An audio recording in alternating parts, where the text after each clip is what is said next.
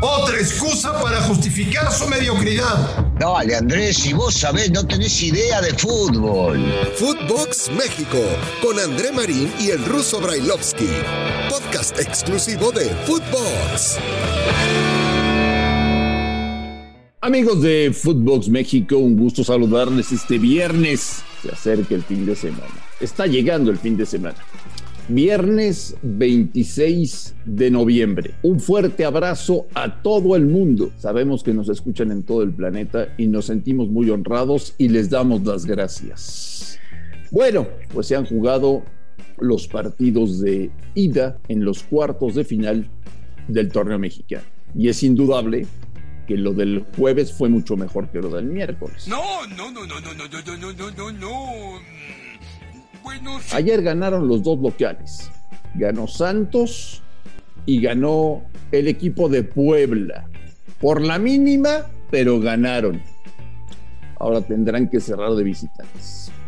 A mí por lo menos sí me quitaron un poquito el sabor amargo que teníamos de cómo arrancó la liguilla el pasado miércoles. No sé si el paladar del señor Brailovsky habrá cambiado.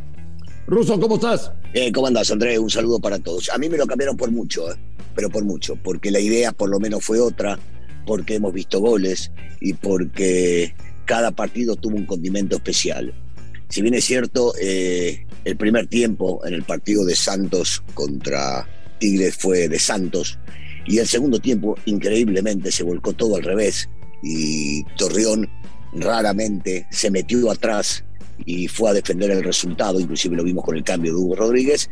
La realidad es que eh, Tigre fue mejor, terminó poniéndose 2 a 1 con un soberbio remate de, de Guignac y esto quedó abierto para el partido de vuelta. Un 2 a 0 de repente es mucho más fuerte de, recuperar, ¿no? Pero acá estás a un gol de poder llegar a calificar y fue un tiempo para cada uno. Me parece que el resultado no fue injusto, aunque eh, algunos gente de Tigres dirá, ah, bueno, merecíamos el empate por cómo cerramos, pero hay que entender cómo se jugó también el primer tiempo.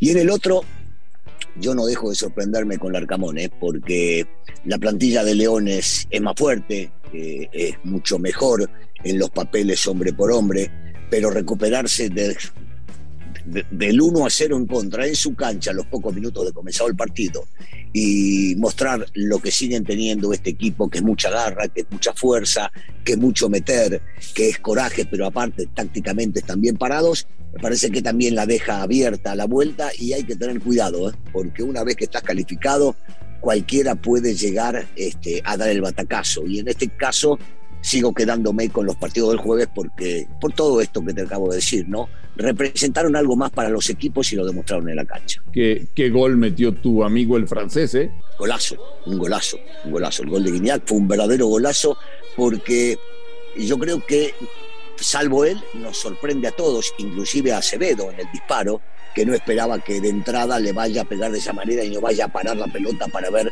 si había alguna otra oportunidad. Y el tipo definió como sabe, ¿no? Definitivamente eh, hace un gol eh, con muchísima categoría para regresar a Tigres a la posibilidad de poder llegar a calificar. Me, me, deja contento escuchar tanto a Miguel Herrera como a Ariel Holland acabando los partidos. Ambos perdieron, pero diciendo, tranquilos, tranquilos, si ganamos el domingo vamos a avanzar.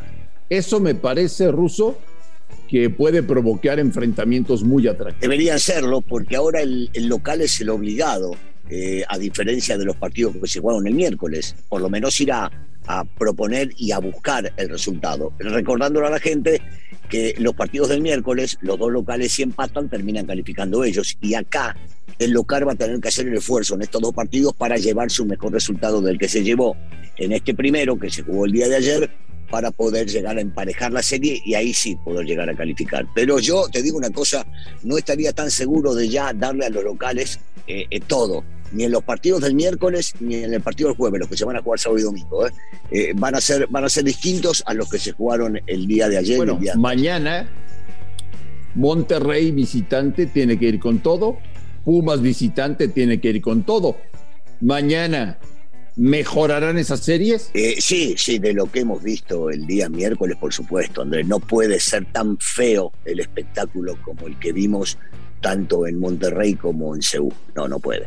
Eh, primero porque estoy convencido que la gente de Pumas va a salir a apretar y va a salir a morder y va a salir a ganar el partido como, como merece su, su gente y como ellos mismos tienen que llegar a enfrentarlo, ¿no? Porque no les queda otra que salir a ganar. Y esto puede llegar a posibilitar que el América, con espacios libres, eh, también lo veamos llegar más de lo que llegó, que no llegó nunca en el partido de Seúl. Y en el otro es exactamente lo mismo, ¿no? Porque Monterrey tiene que ir para adelante y tiene que ofrecer. Ahora Monterrey cuando se sienta acorralado, cuando se está jugando una final, ya lo ha demostrado en, en diferentes ocasiones, y fueron tres ellas, dos contra el Cruz Azul, una en la Conca Champions, y en esta reclasificación eh, va para adelante y también lo hizo contra el América en la final y, termina logrando el objetivo. No va a ser fácil, ¿eh? Atlas es un equipo que se defiende muy, muy bien, que tiene jugadores jóvenes, es cierto, pero también experimentados y se basa en ellos para poder llegar a manejar los partidos. Entonces, estoy convencido que vamos a ver diferentes partidos, ambos, pero muy atractivos. Un América. Mirá lo que te digo, ¿eh? muy atractivo está... cuando te dije que iban a ser una porquería los primeros. Eso, eso me gusta, eso me gusta. Eh, yo de verdad, de verdad, tengo mucha gente que me dice, no quiero volver a desperdiciar cuatro horas de mi tiempo. Bueno, yo creo que tanto el sábado como el domingo no los van, y además deseo, deseo que no los vayan a desperdiciar. Señor Barailovsky. No los van a desperdiciar, ¿eh? ¿Qué le pides al América mañana. Algo que le vengo pidiendo desde que ha llegado Solari, eh, que, que, juegue distinto, que juegue a atacar, que juegue a ofender, que juegue a mostrar lo que la historia marca y dicta de esta institución, que tiene que salir siempre a atacar sea cual sea el resultado, y entendiendo, por supuesto, entendiendo que hay que eh, no regalar absolutamente nada porque el empate global les termina favoreciendo para avanzar. Pero le pido no olvidarse de dónde están, tanto al técnico como a los futbolistas, y entender que la gente del América, lo que hizo grande a esta institución, y hablo del público, merece y pretende otra cosa de Si el América ruso sale campeón jugando como lo hizo en Ciudad Universitaria, ¿vas a quedar contento? Voy a festejar el título porque me encanta que el América salga campeón. No, contento no voy a estar en la. Si, si, juega de esta manera en los próximos partidos, no, no voy a estar contento en la forma que juega. Pero sí me va a poner muy feliz que salgan campeones y que levante la copa. Sea en la forma que jugaron. Eh, a ver si se entiende.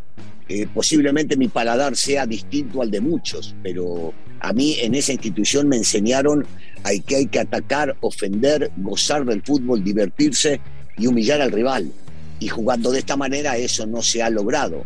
Pero, punto y aparte, pero si se logra el título, claro que voy a estar contento, claro que voy a estar feliz porque me encanta ver al América campeón. Fíjate lo que te voy a preguntar.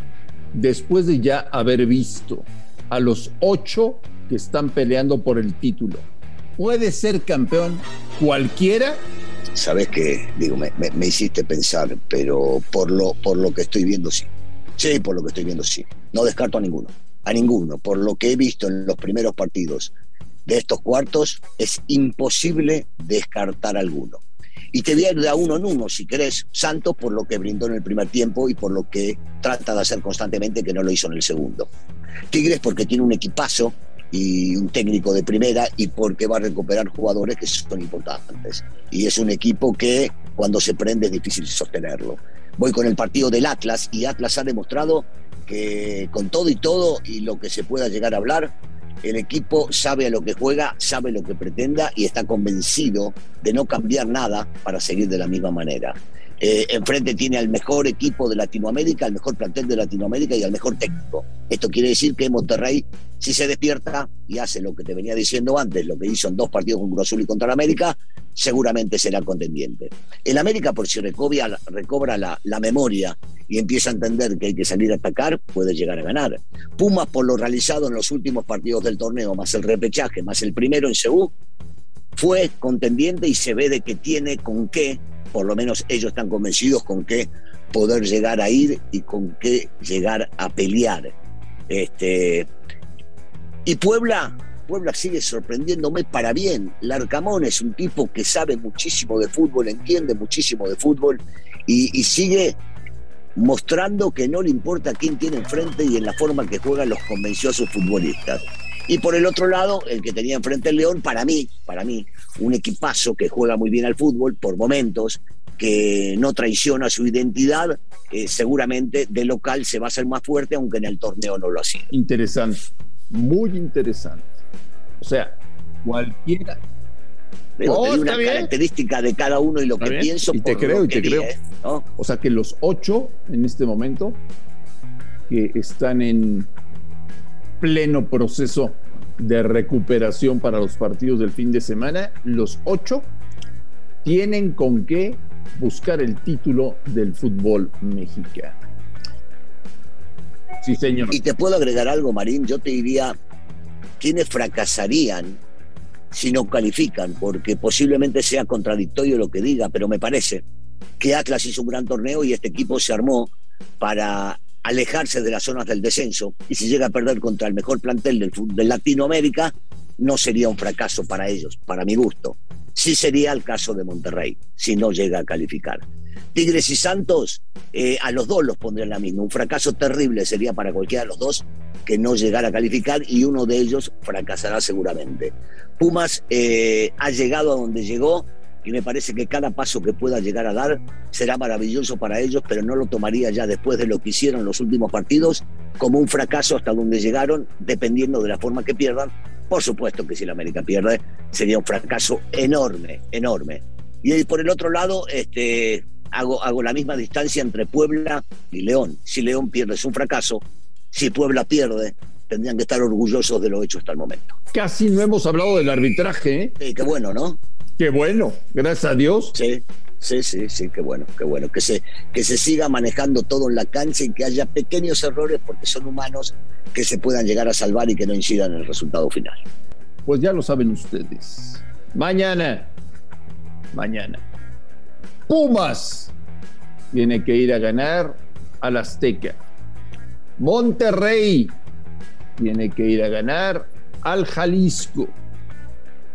El domingo, Tigres en casa tiene que ir a ganarle a Santos.